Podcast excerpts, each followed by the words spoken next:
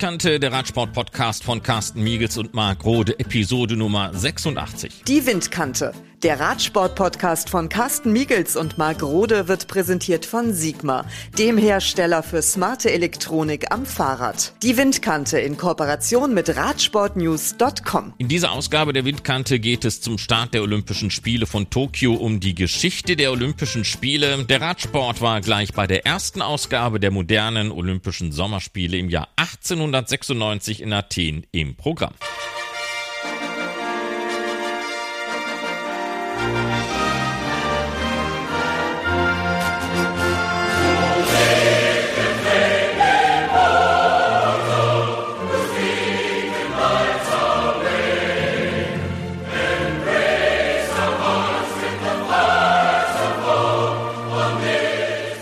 1896 in Athen. Die Welt feiert die ersten Olympischen Spiele der Neuzeit. Die Welt damals noch eine andere. Kaiser und Könige bestimmten die Geschicke der Großmächte in einer stetig wachsenden Industrialisierung. Geltung und Ansehen verschaffte man sich noch mit dem Schwert, nicht unbedingt durch sportliche Erfolge. Und so basierte der Urgedanke der Olympischen Spiele der Neuzeit auch auf der Niederlage einer kriegerischen Auseinandersetzung. Baron Pierre de Coubertin, Begründer der modernen Olympischen Spiele, wollte nach dem verlorenen Krieg seines Heimatlandes von 1870-71 ein revolutionäres Umdenken. Nicht nur seine eigenen Landsleute. Dr. Andreas Höfer, Direktor des Deutschen Sport- und Olympiamuseums in Köln. Also die Initiative für die Begründung der Olympischen Bewegung der Neuzeit ging vom französischen Baron Pierre de Coubertin aus. Er äh, ist äh, 1863 in äh, Paris zur Welt gekommen und hat als äh, Kind die schwere Niederlage seines Heimatlandes im Krieg von 1870-71 gegen Deutschland miterlebt. Ein nationales Trauma für die Franzosen. Und äh, der Gedanke Coubertins ging dann äh, sehr bald dahin, wie man zu einer Wiedererstarkung seines Vaterlandes beitragen könnte. Und entgegen der ihm eigentlich durch seine Familientradition äh, vorgezeichneten Weg, nämlich einer militärischen äh, Karriere, äh, hat er sich auf die Pädagogik verlegt und hat geschaut, wo so die Schwächen im französischen Erziehungs-, sprich Schulsystem sind. Und da kam er auf ein Fehlen der Leibesübung, was zum Beispiel in England, auch in Deutschland, auch in den USA entsprechend fortgeschritten war. Und äh, so äh, ging seine erste Initiative dahin, sagen wir etwas salopp, den Schulsport in Frankreich zu stärken. Er hat Vorträge gehalten, äh, Aufsätze geschrieben und so weiter, hat aber gemerkt, damit kommt er nicht so recht weiter. Und dann äh, kam er auf den Gedanken, dass es ein internationales, eine internationale Initiative sein müsste, die so attraktiv äh, sein sollte, dass sich Frankreich dem nicht würde verschließen können. Und so ein bisschen grob skizziert entstand die Idee, die Olympischen Spiele der Antike in moderner Form wieder aufleben zu lassen. Einen ersten, sagen wir, Versuchsballon hat er 1892 bei einem Vortrag in der Sorbonne gestartet. Der wurde auch mit höflich freundlichem Beifall quittiert aber letztlich folgte daraus nichts und so hat er seinen zweiten Versuch dann besser vorbereitet und in den Kontext eines internationalen Kongresses äh, eingebunden, ein Kongress, der sich um die Vereinheitlichung international bestehender Amateurregeln bemühen sollte, der dann aber kurzfristig in einen Kongress zur Wiederbelebung der Olympischen Spiele umfunktioniert wurde. Das hat funktioniert. Natürlich, aller Anfang war schwer, aber das ist sozusagen die äh, Geburtsstunde und äh, wie gesagt grob skizziert der Hintergrund der Erfindung der Olympischen Spiele der Neuzeit.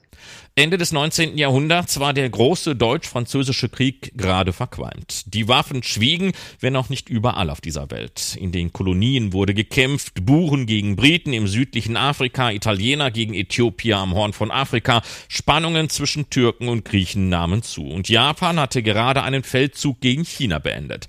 Doch noch spielte der Sport keine politische Rolle, so wie sich das im Laufe der Jahre noch entwickeln sollte. Im Blick auf die Geschichte der Olympischen Spiele oder der Olympischen Bewegung Bewegung äh, stellen wir eine Diskrepanz zwischen Anspruch und Wirklichkeit fest. Ähm, ich habe eben darauf hingewiesen, dass so der ursprüngliche Impuls Coubertins gar nicht der war, einen Beitrag zu Frieden und Völkerverständigung zu leisten, sondern er wollte etwas äh, für die Wiedererstarkung seines äh, Vaterlandes tun. Die ähm, Idee, der Gedanke, dass ähm, ein, ein internationales, ja globales Sportfest, was es zu der Zeit in der Form ja noch nicht gab, auch zu einer Begegnung von Menschen, von Völkern unterschiedlicher Herkunft, äh, Sprachen, Kultur und so weiter beitragen könne, äh, hat sich bei ihm dann im Laufe der Zeit entwickelt. Ich will mal vermuten, dass es für Coubertin auch ein ehrliches Anliegen gewesen ist, stieß aber dem Zeitgeist entsprechend nicht auf ungeteilte Zustimmung.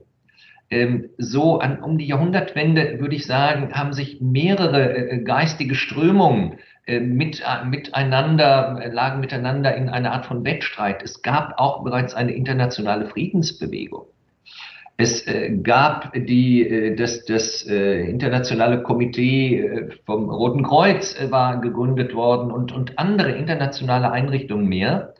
Gleichwohl sind die großen Nationen immer noch sehr stark von einem großen Egoismus, Nationalismus geprägt worden. Und dieser Widerstreit der Gedanken, Strömungen, Initiative äh, fand sich wie in einem Brennglas auch in der Geschichte der Olympischen Spiele wieder und das von allem Anfang an.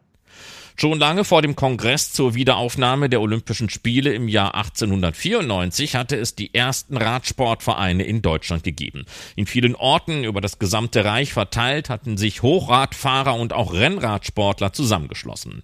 Zweiradfahren war schon unter den gekrönten Häuptern dieser Welt sehr beliebt und so gehörte der Radsport auch zu den olympischen Sportarten der ersten Stunde. 1896 in Athen waren nur Herren mit dem Fahrrad unterwegs. Rückwirkend betrachtet war Athen irgendwie der logische Ausrichter dieser ersten Spiele. Immerhin hatten im Altertum die Griechen die Olympischen Spiele durchführen lassen. Wann genau es die ersten Spiele gab, kann archäologisch nicht ganz nachgewiesen werden. Und so kann man das sportliche Treiben in Olympia erst ab dem 8. Jahrhundert vor Christus nachweisen. Basierend auf diesen Spielen gab es Ende des 19. Jahrhunderts also die Wiederauferstehung der olympischen Idee. Doch Griechenland war als Gastgeber trotz der Historie Historie nicht ganz problemlos. Dr. Andreas Höfer. Ja, Griechenland äh, war, ähm, um es salopp zu sagen, bankrott. Ähm, das ist vielleicht äh, im Blick auf heute nicht eine, eine nicht ganz, ganz äh, unbekannte Situation. Im Übrigen muss man wissen, die äh, Idee Coubertins ging dahin, die olympische Premiere 1900 in Paris zu realisieren. Äh, er war Franzose, er war Pariser, also glaubte er, dass die kulturelle äh, Welt und Hauptstadt äh, Paris der richtige Ort ist. Und 1900 schien ihm ein symbolträchtiges Datum zu sein. Im Übrigen hätte man hm, plus minus sechs Jahre Zeit gehabt, das Ganze vorzubereiten. Aber in der Euphorie des Augenblicks, bei besagtem Kongress ähm, hat dann die, äh, die, die dort äh, versammelte Gemeinschaft von Honoratioren äh, gesagt, äh, erstens wollen wir nicht sechs Jahre warten und zweitens wollen wir gerne in Griechenland starten, weil dort ja sozusagen das Original äh, zu verorten ist im antiken Olympia, das, das vermeintlich oder tatsächliche Vorbild der modernen Olympischen Spiele. Und so hat man dann ad hoc beschlossen, die ersten Olympischen Spiele der Neuzeit eben nicht 1900, sondern bereits 1896 und auch nicht in Paris, sondern in Athen über die Bühne gehen zu lassen. Wenn man heute weiß, dass die Olympischen Spiele sieben Jahre im Voraus vergeben werden, die nächsten, ja, Paris und Los Angeles, noch im Blick auf Los Angeles, äh, elf Jahre im Voraus, dann kann man sich denken, dass die Zeit sehr knapp war. Dann gab es überhaupt keine Infrastruktur, keine sportliche. Das Internationale Olympische Komitee war gerade erst gegründet worden. Ähm, vor Ort in Athen hatte niemand eine Idee, wie man ein internationales Sportfest äh, organisieren soll, geschweige denn, wo es denn stattfinden sollte. Man brauchte Sportstätten, ein Stadion zum Beispiel, und das hat äh, durchaus äh, eine, eine sehr große Herausforderung dargestellt. Umso erstaunlicher ist es, dass es den Griechen doch recht gut gelungen ist, ein erstes olympisches Sportfest auf die Beine zu stellen. Wenn man aber weiß, dass plus minus 300 Aktive am Start waren, nur würde man aus heutiger Sicht sagen, die meisten von denen waren Griechen. Frauen waren überhaupt nicht dabei. Heute sind bei den Sommerspielen über 10.000 Athleten am Start. Dann weiß man, dass es sich aus heutiger Sicht äh, betrachtet um ein kleines äh, Sportfest gehandelt hat, das gleichwohl, jedenfalls vor Ort, zu großer Resonanz geführt hat. Den Griechen war es gelungen, ein, ein Stadion zu errichten auf den Fundamenten des antiken Athener Stadions. Man fand einen reichen griechischen Mäzen, der mit einer großzügigen finanziellen Zuwendung das Unmögliche möglich machte. Der griechische König war, die Königsfamilie war zur Öffnung dabei. Es waren durchaus äh, große äh, Zuschauerzahlen äh, zu verzeichnen. Athen, ich weiß gar nicht genau, wie viel Einwohner Athen 1896 hatte. Ich, ich will mal vermuten, irgendwas zwischen 100 und 200.000. Also das ist alles zwei, drei, vier Dimensionen kleiner gewesen, als das heute der Fall ist. Ähm, gleichwohl war es der Startschuss einer Erfolgsgeschichte, die anfangs schon mit erheblichen Kinderkrankheiten zu tun hatte, aber letztlich eine zündende Idee, äh, zu deren Erfolg die Premiere in Athen einen, einen ganz äh, wichtigen Beitrag geleistete. Der Radsport 1896. 19 Teilnehmer kämpften in sechs verschiedenen Wettbewerben um den Sieg. Eine Goldmedaille hatte es bei den ersten Spielen der Neuzeit für den jeweils Besten noch nicht gegeben bis auf eine Ausnahme, das Straßenradrennen von Athen nach Marathon und wieder zurück nach Athen über 87 Kilometer, fanden die übrigen Wettbewerbe auf der Bahn statt. Auf dem Velodrom Neofalrio, einer 333 Meter langen Betonbahn in Piräus, gab es die Wettbewerbe im Zeitfahren, Sprint über 10 Kilometer, 100 Kilometer und das 12-Stunden-Rennen. Frankreich, das damals im gleichen Jahr mit dem Radrennen Paris-Roubaix den Grundstein für einen Klassiker legte, gewann in vier Wettbewerben. Aber auch die Vertreter aus dem deutschsprachigen Raum waren erfolgreich. August Göttrich, damals ein Tausendsasser auf dem Fahrrad, wurde Zweiter im Straßenradrennen. Er war mit seinen 36 Jahren damals auch zugleich der älteste Radsportler in Athen. Die österreichische K&K-Monarchie war durch Adolf Schmal, der eigentlich in Dortmund geboren war, gleich dreimal auf dem Treppchen. Einmal davon ganz oben. Und das war dann zugleich auch der bis vor dem Start der Olympischen Spiele von Tokio 2021 der einzige österreichische Olympiasieg im Radsport. Insgesamt vier Deutsche und eben Adolf Schmal für Österreich waren in Athen am Start. Äh, es gab ein örtliches Organisationskomitee, oder, oder andersrum. Äh, das Bestreben Coubertins ging dahin, die Fäden selbst in der Hand zu behalten, weil er eine klare Vorstellung und eine Idee hatte. Er war der Spiritus Rector und ähm, musste dann, war er darauf angewiesen, dass er Mitstreiter fand, die in seinem Sinne die Sache vorantreiben. Und er war natürlich auch darauf angewiesen, dass in Griechenland, in Athen vor Ort äh, Menschen bereit und in der Lage waren, ein solches Sportfest zu organisieren. Also gab es ein Organisationskomitee, das unter anderem damit äh, sich beschäftigt hat, äh, welche Sportarten denn auf dem Programm der Spiele stehen sollte. Es war, wie gesagt, eine etwas völlig Neues. Es gab keine Blaupause, es gab auch keine, keine entsprechenden Beschlüsse des Internationalen Olympischen Komitees, das, wie gesagt, gerade erst gegründet worden war.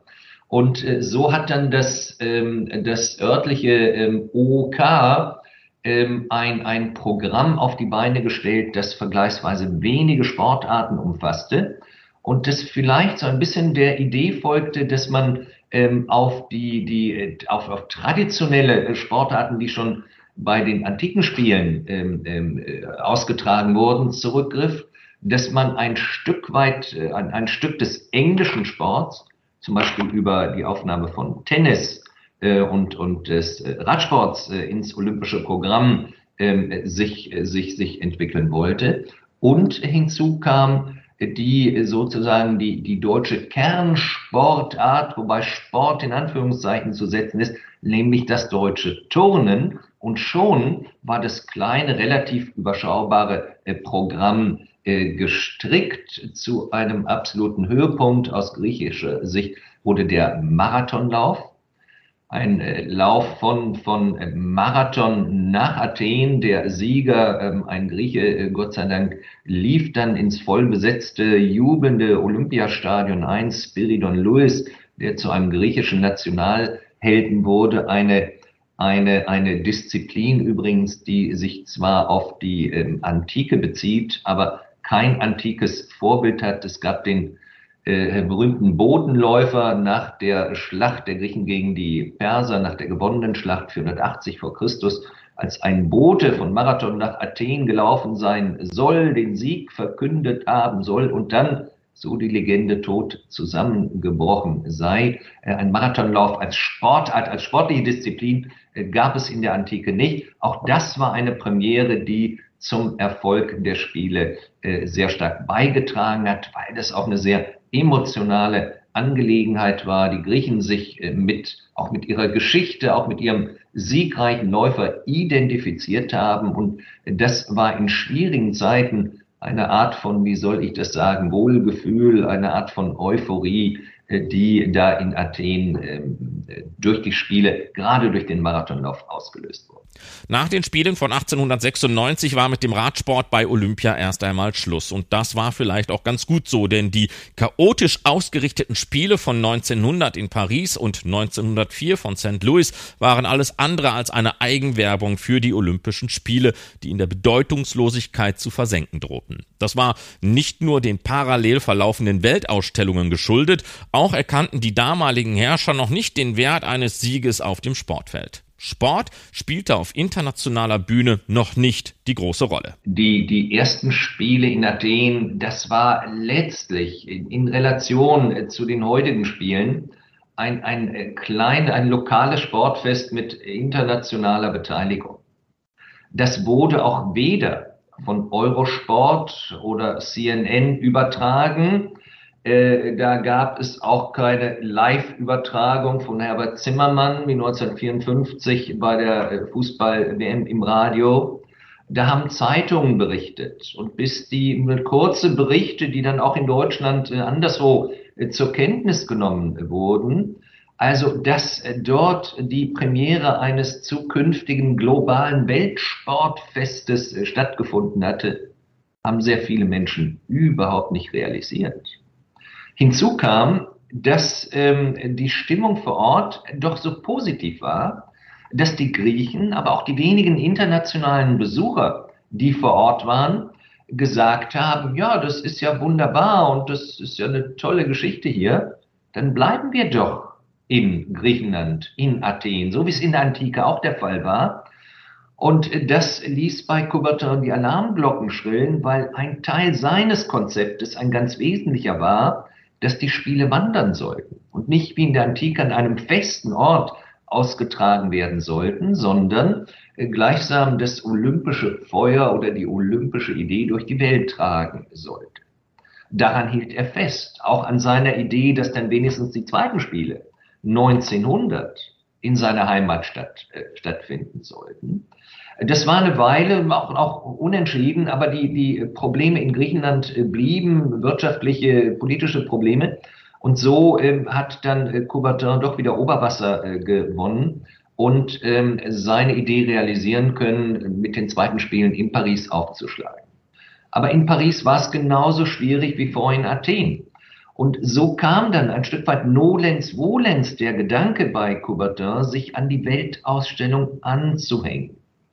Und die dortigen Verantwortlichen haben dann gesagt, naja gut, von mir aus, dann macht ihr eben auch, macht ihr eben auch ein bisschen Sport, das tut uns vielleicht nicht weh, aber okay, was soll's.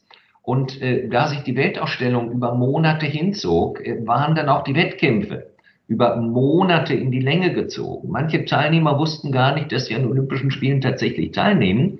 Ähm, das war auch für Coubertin ein, eine frustrierende Erfahrung, eine Riesenenttäuschung. Aber immerhin äh, war sozusagen die, die, die, das, das Feuer weitergereicht worden. Und es war nicht äh, eine einmalige Geschichte in Athen, sondern die Sache ging weiter. Und dann kam 1904 und die Spiele waren zunächst nach äh, Chicago vergeben worden. Und ähm, dort gab es dann auch Probleme und man hat dann diesen Auftrag wieder zurückgegeben und St. Louis ist eingesprungen, weil auch dort eine Weltausstellung ähm, äh, geplant war und durchgeführt wurde. Und auch das war für Coubertin, der, das muss man sich vorstellen, als IOC-Präsident gar nicht vor Ort war. Der hat sich sozusagen, hat sich die Reise nach St. Louis gespart oder erspart, was schon sagt, dass das auch für ihn ähm, nicht, dass die Dinge nicht im Sinne des Erfinders liefen. Man musste das hinnehmen. Auch dort waren die Spiele über Monate hingezogen.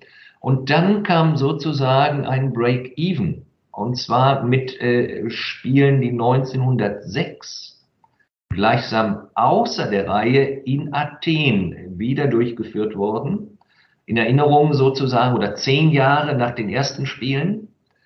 Äh, diese dann später in der Literatur auch als, als, als äh, Zwischenspiele bezeichnet, die Coubertin auch in seiner offiziellen Zählung gar nicht so, so akzeptiert und respektiert hat, waren wieder ein großer Erfolg. Und dann kamen die Spiele 1908 in London. London eine, wenn man so will, eine, eine, die, eine, eine Hauptstadt des Sports, der englische Sport. In England äh, spielte Sport eine, eine ganz andere Rolle. Und da hat die Sache sich dann ab da langsam zu dem entwickelt, was dann später, wie gesagt, ein großes weltumspannendes Sportfest äh, geworden ist. Auch 1908 in London fehlte der Radsport. Erst in Stockholm 1912 gab es das Comeback, das schnell abgehalten wurde mit einem Einzelzeitfahren, das der Südafrikaner Rudolf Lewis gewann und einer Mannschaftswertung, die an Schweden ging. Die ersten Paralympischen Spiele hatte es 1960 in Rom gegeben, damals allerdings noch ohne die Radsportler. Die mussten sich bis 1984 gedulden, als die siebten Paralympischen Spiele in den USA und Großbritannien abgehalten wurden. Es waren übrigens die einzigen Paralympics, die es im gleichen Jahr an zwei unterschiedlichen Orten gab. Die Radsportler hatten ihre Wettbewerbe in New York. Sieben Entscheidungen, dominiert von Frankreich und Norwegen, hatte es bei den Radsportlern gegeben. Die ersten Medaillen gab es auch für Deutschland. Silber und Bronze durch Hans-Peter Burg im Tricycling über die 1500 und 3000 Meter sowie Bronze für Stefan Krieger über die 1500 Meter, ebenfalls mit dem Tricycle. Zum zweiten Mal sind also die Olympischen Spiele in Tokio. Bei der ersten Ausgabe im Jahr 1964 gewann die damals noch vereinte deutsche Mannschaft, bevor es mit der BRD und der DDR zwei getrennte deutsche Olympiamannschaften gab, insgesamt zwei Medaillen, eine aus Gold und einmal Bronze. Und auch 2021 wollen die deutschen Bahnradsportler zuschlagen. Einer von ihnen ist Theo Reinhardt, der mit dem Bahnvierer und mit Roger Kluge im Madison startet. Theo, jetzt seid ihr noch nicht in Tokio, aber beschäftigt man sich mit den Nachrichten, die von dort kommen, also die positiven Corona-Fälle auch schon im Olympischen Dorf oder die leeren Ränge, die es geben wird? Ich beschäftige mich eigentlich bewusst nicht mit den Nachrichten. Ähm, ja, ich muss da ganz ehrlich sagen, dass äh, natürlich ähm, da glaube ich auch eine Menge dann gerne vielleicht ein bisschen hochgepusht wird aus meiner Sicht. Ähm, nichtsdestotrotz, klar ist die Situation mit Sicherheit vor Ort nicht einfach, gerade für die Einheimischen. Und ähm, natürlich äh, muss man, ähm, wenn es hart auf hart kommt, äh, sicher darüber auch nachdenken, die Spiele ausfallen zu lassen. Aber wie gesagt, äh, immer positiv denken und ähm, deswegen beschäftige ich mich nicht so mit den Nachrichten. Wird dir dieses olympische Flair fehlen, das es sonst ohne Corona geben würde? Denn neben den Zuschauern, die jetzt fehlen, gibt es auch kein randvolles olympisches Dorf oder den Besuch anderer Sportarten. Also für uns Sportler ist es natürlich schon eine herbe Einschränkung oder äh, Einschnitt. Ähm, natürlich ist äh, gerade bei bei so Sportarten wie Radsport oder vielleicht auch anderen, ja, in Anführungszeichen Randsportarten, die jetzt nicht immer volle Hallen haben, ähm, dann Olympia gerade ein tolles Erlebnis, ähm, die Aufmerksamkeit darum und ähm, ja, es ist immer schön, wenn, wenn die Hallen voll sind oder viele Zuschauer da sind, aber ähm, am Ende sind die Bedingungen so, wie sie sind und äh, letztendlich geht es für uns um den Sport und, und die, die besten Leistungen zu bringen.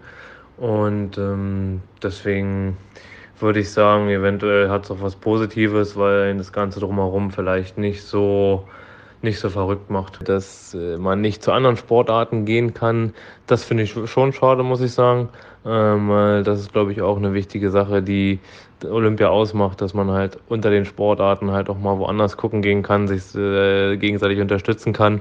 Das ist eigentlich, glaube ich, so was, was ganz Tolles an Olympia. Dass das wegfällt, finde ich in der Tat äh, fast schlimmer als die fehlenden Zuschauer, weil ähm, ja, Hauptsache es findet statt und dann unterstütze ich als Sportler lieber andere Sportarten, deswegen ist mir das irgendwie wichtiger.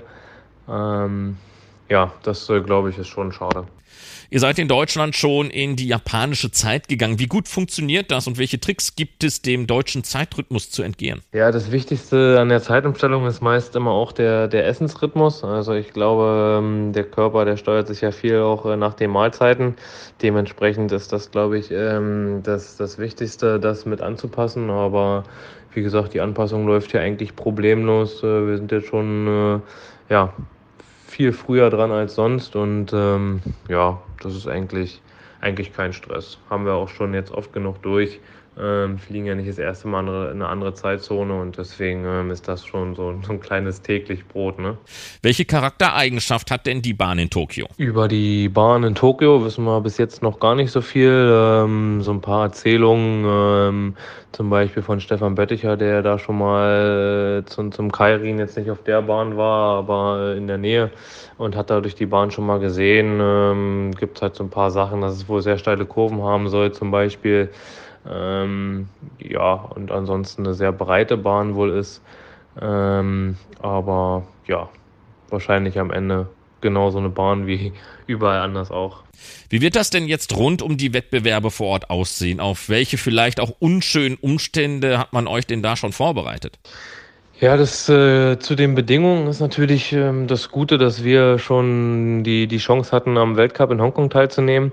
Ich glaube, da konnten wir ganz gut schon mal die, die Bedingungen spüren, die auch jetzt bei den Olympischen Spielen vor Ort herrschen werden, ähm, so, dass wir eigentlich schon ja sehr gut darauf vorbereitet sind. Haben das alles jetzt schon einmal mitgemacht und ähm, ja, eigentlich kann es fast nichts mehr geben, was uns erschrecken kann. Ähm, ich glaube, Hongkong hatte damals äh, im Mai auch schon einen sehr, sehr harten Kurs gefahren. Ähm, also sprich viele, viele Einschränkungen oder komplette Einschränkungen und äh, das hat uns jetzt so, sozusagen schon ein bisschen abgehärtet. Ich glaube, dass wir dahingehend wirklich sehr, sehr gut vorbereitet sind, äh, dank dieses Weltcups.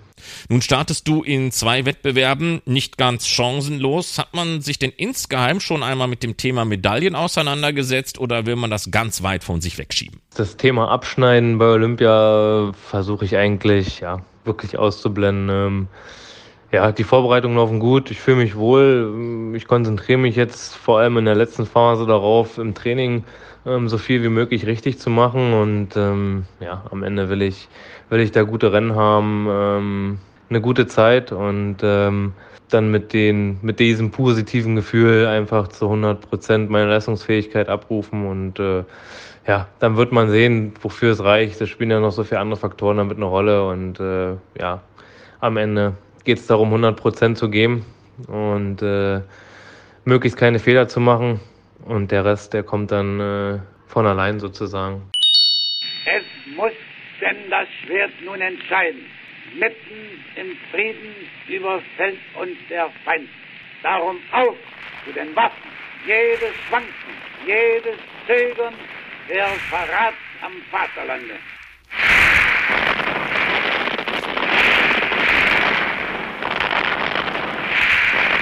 Geisterspiele. Olympische Spiele, die nie stattfanden, aber doch geplant waren. Tokio 2020 wäre fast dazugekommen, erstmals aus pandemischen Gründen. Doch nach der Verschiebung der Spiele, trotz des Protests aus Teilen der japanischen Bevölkerung, konnte zumindest ein um ein Jahr verspätetes, zuschauerloses Olympia stattfinden. Olympia-Absagen hatte es bislang nur aus Kriegsgründen gegeben.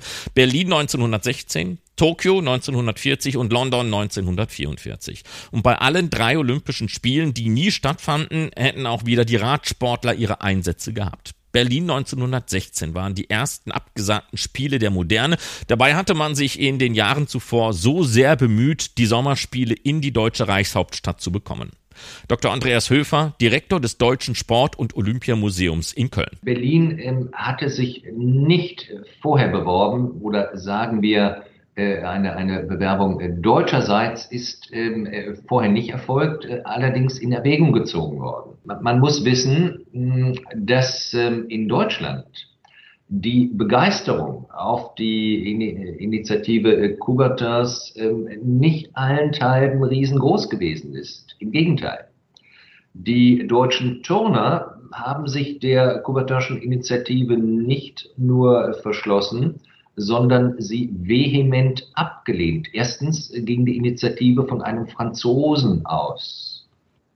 Der der, der Erbfeind sozusagen kam mit einer neuen Idee um die Ecke. Das war den Turnern schon mal suspekt. Zweitens verfolgte äh, Kuberter den Gedanken eines internationalen Sportfestes. Auch das war den deutschen Turnern mindestens suspekt, weil sie ähm, ihre Art der Leibesübung, das Turnen nämlich, mal begründet von Friedrich Ludwig, genannt Turnvater Jahn, äh, eine, eine deutsche äh, äh, Art der Leibesübung war und bleiben sollte. Und das dritte war, dass Coubertin die Idee des Sports verfolgte, was mit der des Turnens nicht vereinbar war.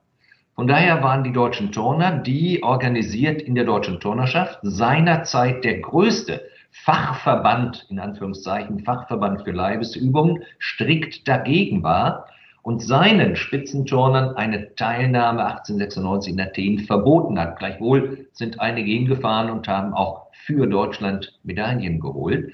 Also sagen wir mal, die, die ähm, olympische Affinität in Deutschland war in der Anfangszeit so besonders groß nicht. Natürlich gab es auch welche, die äh, diese Idee äh, gut fanden und äh, dann auch die Idee hatten, wenn wir da schon mit im Boot sind, ja, dann wollen wir auch als Gastgeber und Ausrichter in Erscheinung treten. Äh, diese, dieser Gedanke hat sich dann weiterentwickelt, ähm, aber gerade nachdem man die Olympischen Spiele äh, von 1908 in London erlebt hatte, war klar, dass eines ganz wichtig ist, man braucht eine adäquate, eine attraktive, zentrale Sportstätte, sprich ein Stadion mit einer entsprechenden Kapazität, das auch ein Stück weit repräsentativ wirkt und ähm, äh, Eindruck äh, macht auf, auf in- und ausländische Besucher. Ein solches Stadion gab es aber in Deutschland nicht. Und so hat es eine Weile gedauert, bis es zu einer entsprechenden Initiative kam, nämlich in Berlin, dort in Grunewald. Da gab es eine Rennbahn, auch einen relativ äh, potenten Rennsportverein, den Unionsclub. Und darüber ist dann die Idee äh, langsam realisiert worden, dort sehr stark auch mit, mit privaten Mitteln, nämlich solchen des, des äh, Berliner Rennvereins, ähm, ein solches Stadion zu errichten, das dann natürlich deutsches Stadion hieß, von Kaiser Wilhelm eingeweiht wurde. Das war aber erst 1912 fertig. Und so war der Gedanke, sich 1912 zu bewerben, war obsolet, weil die Entscheidung ist 1908, 1909 gefallen. Da wusste man noch nicht, ob man das hinkriegt. Und so stand dann die Bewerbung für 1916 in Rede. Da hat man auch den Zuschlag bekommen, ähm, weil auch Coubertin dachte, dass Deutschland als eine große Nation und mit der Turntradition und so weiter äh, auch Austragungsort sein muss wenn seine Spiele tatsächlich internationale Strahlkraft entwickeln sollten. Äh, dann hat man sich äh, in Berlin auch, auch, wie es vielleicht deutsche Art ist, sehr akribisch vorbereitet. Es gab ein Organisationskomitee, in dem Karl Diem eine, eine große Rolle spielte. Äh, Karl Diem, der später dann auch ganz maßgeblich die Spiele 1936 in Berlin organisierte, dann nach dem Krieg auch, auch durchaus umstritten war. Ähm, und die Sache wurde dann hinfällig, als äh, 1914 der Erste Weltkrieg ausbrach. Und dann war völlig klar, dass sich die, die Jugend der Welt auf anderen Feldern der Ehre trifft als im, äh, im, im Olympiastadion. Die Spiele wurden nicht einmal abgesagt, weil klar war, dass äh, mitten in einem Weltkrieg keine Olympischen Spiele stattfinden könnten, was auch nochmal auf Ihre Frage von, von eben äh, zurückgreift, was so die, die, die völkerverbindende, friedensstiftende Kraft des Sports, namentlich der Olympischen Spiele, betrifft. Es war ähm, völlig klar, dass dieser Krieg nicht ähm, wegen und während der Olympischen Spiele unterbrochen äh, werden äh, könnte. Also diese Idee, dass man, dass man die Kriege unterbricht oder am besten völlig abschafft aufgrund der, der schönen Idee des verbindenden Sports, äh, ist eine wunderbare Utopie, die in Realität aber nie gegriffen hat. Im Übrigen auch nicht in der griechischen Antike. Auch das ist ein schöner Mythos, dass die alten Griechen die Waffen niedergelegt hätten, um friedlich nach Olympia zu reisen und äh, dort den Wettkämpfen beizuwohnen. Das deutsche Stadion von Berlin mit seiner 666 Meter langen Radbahn sollte Austragungsort für den 1000 Meter Sprint, das 10 und 50 Kilometer Rundenfahren, das Tandemrennen, die 4 Kilometer Mannschaftsverfolgung und das Turnier im Radpolo sein. Die Straßen der Hauptstadt sollten das Straßenradrennen im Einzel und mit der Mannschaft sehen. So der Plan. Der Erste Weltkrieg machte all dies zunichte. Und schon einmal sollte Tokio die Olympischen Sommerspiele ausrichten. Für 1940 waren dort sechs Radsportdisziplinen geplant. Der Sprint, das 1000 Meter Zeitfahren, Tandem, Vierermannschaftsverfolgung sowie ein Mannschaftsstraßenrennen über 187 Kilometer und ein Einzelrennen über die gleiche Distanz. Die Spiele waren nach, nach Japan, sprich nach Tokio vergeben worden. Ähm, in einer Zeit, wo sich die internationale Weltlage zunehmend aufheizte. Ähm, die Japaner im Konflikt mit den Chinesen, es gab internationale Bedenken, dass Tokio der richtige, auch ein sicherer, auch ein, auch ein legitimer Austragungsort dieser Spiele sein könnte. Äh, Proteste, die auch das IOC erreichten, dann wurde aber von japanischer Seite abgewiegelt und man hat äh, relativ lange an dem Gedanken festgehalten, dass die Spiele 1940 tatsächlich in Tokio würden stattfinden können. Die sind dann kurzfristig nach Helsinki verlegt worden, ähm, weil man, äh, weil, weil Helsinki, Finnland ähm, vorher schon, schon auch starkes Interesse an einer Ausrichtung der Spiele gezeigt hatte. Ähm, als dann aber ähm, 1939 der Zweite Weltkrieg ausbrach, war ähm, die Frage der Ausrichtung Olympischer Spiele im Blick auf 1940 genauso erledigt, wie es seinerzeit im Blick auf 1916 gewesen ist. Und auch die Spiele von 1944 wurden abgesagt. Diesmal war wirklich vorrangig der Zweite Weltkrieg dafür verantwortlich. Dabei hatte es auch für 1944 Pläne gegeben. Adolf Hitler plante, dass nach den Spielen von Tokio 1940 die Olympischen Spiele nur noch in Deutschland stattzufinden haben. Dabei hatte sich auf der letzten IOC-Session kurz vor dem Ausbruch des Krieges London als Gastgeber der Sommerspiele 1944 durchgesetzt. Richtig geplant werden konnten diese Spiele dann aber nicht mehr und die Planungen wurden verschoben. London war dann nach dem Krieg 1948 der Ausrichter der Spiele, die dann wieder Entscheidungen in sechs Radsportdisziplinen sahen. Noch einmal Dr. Andreas Höfer. Ja, also ich, ich äh, glaube, dass mit dem Ausbruch des Weltkrieges ähm, äh, die Gedanken nicht mit Nebenschauplätzen so so äh, positiv sie auch besetzt waren, äh, befasst haben, also konkrete Planung für, für 44 ähm, mag es ansatzweise gegeben haben, die sind dann aber sehr bald äh, ad acta oder vielleicht auf Wiedervorlage äh, gelegt worden, weil völlig klar war, dass die Entwicklung dieses Krieges, ähm, in den England natürlich auch sehr massiv äh, involviert war, ähm, keinen Raum lässt für die Organisation Olympischer Spiele äh, dann auch der zunehmende Grad äh, der, der Zerstörung, auch diese, diese äh, starke Konfrontation, sagen wir, zwischen Deutschland, vielleicht auch Japan und dem Rest der Welt, äh, hat auch den Gedanken, ein internationales Friedensfest des Sportes ähm, in, in Bälde wieder austragen zu können, doch sehr in den Hintergrund gedrängt. Und dann haben wir es ja auch erlebt, dass, äh, dass 1948 die, die, die ja, Verlierer und Verursacher des Krieges von den Spielen erstmal ausgeschlossen blieben, so wie das 1920 und 1924 auch der Fall gewesen ist. Und dann haben wir infolge des Krieges die Teilung der Welt in Ost und West, den Kalten Krieg, die Mauer äh, in Berlin und zwischen den Blöcken. Und da hat dann die, äh, haben die Olympischen Spiele oder der internationale Sport äh, insgesamt ja auch eine neue politische Aufladung erfahren, äh, die, die auch eine Belastung ähm, einerseits gewesen ist, andererseits aber immer wieder auch die, die Utopie ein Stück weit genährt hat, dass der Sport doch auf längere Sicht dazu in der Lage sein könnte, Mauern zu überwinden, jedenfalls Brücken zu bauen.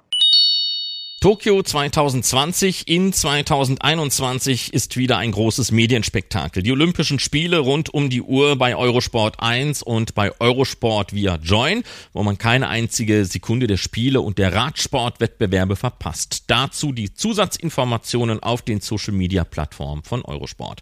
Die Bahnradwettbewerbe beginnen am 2. August und da wird Robert Bengsch an der Seite von Ron Ringgut alle Disziplinen kommentieren.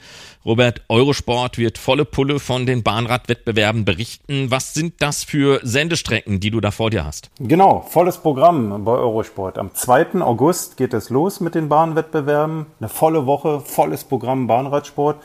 Bis zum 8. August. Eurosport überträgt jeden Tag ab 8.30 Uhr alle Disziplinen. So immer so bis 11, 11.30 Uhr, 12 Uhr. Außer am letzten Tag. Da heißt es dann ein bisschen früher aufstehen. Da geht es dann schon um 3 Uhr los bis 6.15 Uhr. Olympia ist für Sportler etwas Spezielles. Wird das auch für dich am Mikrofon so sein? Klar, Olympia ist das Highlight in jeder Sportkarriere. Im letzten Jahr hat man ja das Funkeln in den Augen schon gesehen, als die Heim-WM in Berlin war, die Bahn-WM. Auch das wird ja höchstwahrscheinlich nur einmal in so einem Sportzyklus der Fall sein, dass man die WM zu Hause im eigenen Land hat. Für Theo Reinhardt und Roger Kluge, sogar in der eigenen Stadt. Also das war schon was ganz Besonderes, aber jetzt die Olympischen Spiele, das ist schon äh, bemerkenswert und man sieht förmlich dieses Funkeln in den Augen, wenn man sich mit den Sportlern unterhält, wenn man sie interviewt auch. Das große Ziel Olympia und ja, für einige ist vielleicht auch eine Medaille drin. Denke da auch an den Kurzzeitbereich bei den Damen oder eben Roger Kluge, Theo Reinhardt im Madison-Wettbewerb. Für mich ist es äh, die erste Olympiade als Kommentator, durfte als Sportler, als aktiver Sportler schon 2004 in Athen mit dabei sein, war damals Ersatzmann für den Vierer gewesen, der am Ende Platz 4 erreichte und das war ja ein ganz großes, schönes Erlebnis und das werde ich niemals vergessen. Können wir durch das viele Corona-Chaos in der Vorbereitung bei diesen Spielen mit Überraschungen rechnen oder eher nicht? Also ich hoffe nicht, dass es Überraschungen gibt. Zumindest keine negativen. Ich weiß, dass die Sportlerinnen und Sportler dieses Thema sehr, sehr ernst nehmen. Es gibt sehr viele Tests in den Trainingslagern. Sie leben und trainieren vollkommen abgeschirmt in den Blasen. Also da kommt keiner dazu, da geht keiner weg. Der Betreuerstab ist auch immer der gleiche. Und so hat man eben versucht, jedes Risiko zu meiden, jedes Risiko aus dem Weg zu gehen so dass man sich fokussiert auf diesen Wettbewerb, auf diese Woche Olympia, auf das absolute Highlight vorbereiten kann. Und ich drücke die Daumen, dass äh, dieser Fokus weiter so bleibt, dass es keine negativen Überraschungen gibt, dass die Wettbewerbe klar so ausgetragen werden können, wie sie geplant sind. Denn ja, das ist das große Ziel eines jeden Sportlers, bei Olympia dabei zu sein und vielleicht sogar eine Medaille zu holen. Auf welche Disziplin freust du dich denn am meisten? Es gibt super viele interessante Disziplinen auf der Bahn. Fangen wir mal an mit dem Kurzzeitbereich. Also da gibt's jeweils für die Damen und für die Herren drei Disziplinen. Teamsprint, das wird der Auftakt sein. Ja, und vielleicht auch die Chance auf die Goldmedaille mit Lea Friedrich und Emma Hinze. Die haben auf jeden Fall das Potenzial dazu, Gold zu holen. Sie haben sicherlich auch nach der Goldmedaille aus Berlin ein bisschen Druck. Aber die Power ist gut, auch die Vorbereitung lief gut für beide Damen. Und da können wir mal gespannt sein, was es im Teamsprint dann für den Bund Deutscher Radfahrer zu holen gibt. Bei den Männern, da wird es, glaube ich, nicht für eine Medaille reichen.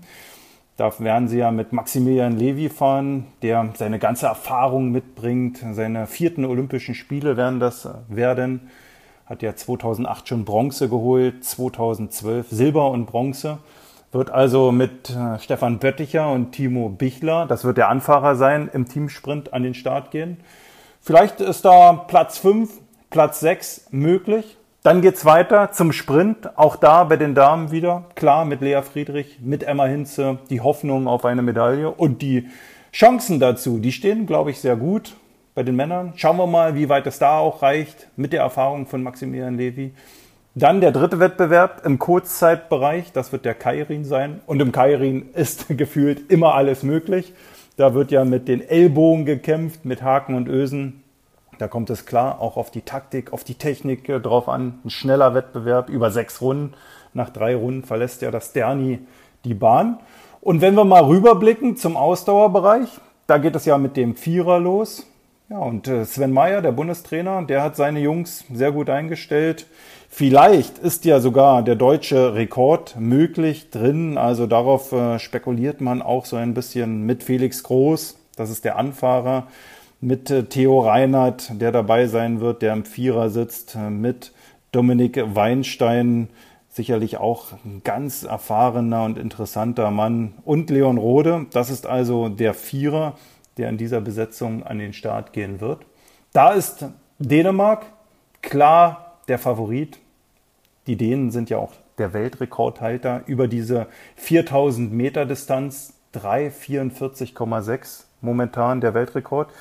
Und mal schauen, ob man diesen Weltrekord noch einmal für die Olympischen Spiele, für die Goldmedaille brechen muss. Also da können wir ganz gespannt sein. Gespannt können wir auch auf das Omnium sein. Roger Kluge wird ja im Omnium für den Bund Deutscher Radfahrer an den Start gehen. Auch da ist eine Medaille drin, auch da trifft er auf harte Konkurrenz. Elia Viviani beispielsweise, der Straßenprofi, der hat sich auch dieses Omnium-Rennen schon ausgeguckt, ganz fett angestrichen im Kalender und äh, er ist ja auch der Fahnenträger für das olympische Team aus Italien. Also der ist hoch motiviert. Genauso wie die beiden Jungs im Madison-Wettbewerb. Da wird ja Roger Kluge und Theo Reinhardt an den Start gehen. Und nach zwei Weltmeistertiteln plus Bronzemedaille in Berlin, ja, ruhen sicherlich auch die Hoffnungen auf eine weitere Medaille. Aber auch da kann alles passieren. Und auch da ist Dänemark der Favorit mit Lasse Norman Hansen und Michael Mörkhoff, der ja von der Tour de France kommt, der der letzte Anfahrer für Mark Cavendish war. Und auch da einen super Job gemacht hat. Da wird es sicherlich wichtig sein, wie gut hat er sich in dieser Phase erholt. Die Tour ging am 18. Juli zu Ende. Wie gut hat er sich erholt und äh, wie viel Zeit bleibt noch für die Bahnvorbereitung? Aber das sind aus meiner Sicht die klaren Favoriten. Und mal schauen, vielleicht klebt ja auch jeder am Hinterrad von Lasse Norman Hansen und Michael Murkoff und vielleicht kann das ja auch so ein bisschen die Chance für Theo und Roger sein. Ich drücke auf jeden Fall ganz fest die Daumen. Können wir denn aus deutscher Sicht auch noch auf ein bisschen mehr hoffen? Und nicht zu vergessen sind die Damen in der Mannschaftsverfolgung. Auch die sind ja bärenstark bei der Heim-WM in Berlin gewesen, sind deutschen Rekord gefahren. Vier Minuten elf, über 4000 Meter in der Mannschaftsverfolgung. Und klar, die machen sich auch Hoffnung auf eine Medaille und sie haben die Chance dazu mit Lisa Brennauer, mit Franziska Brause. Franzi wird ja den Vierer in Schwung bringen, anfahren mit Lisa Klein, mit Mieke Kröger und Laura Süßemilch, nachdem Gudrun Stock ja verletzungsbedingt absagen musste. Aber auch da André Korf, der Bundestrainer, hat äh, mit Sicherheit auch Chancen auf eine Medaille bei den Olympischen Spielen in der Mannschaftsverfolgung. Die Olympischen Spiele und die Bahnradwettbewerbe rund um die Uhr bei Eurosport. Danke dir, Robert Bengsch, und viel Spaß bei Olympia.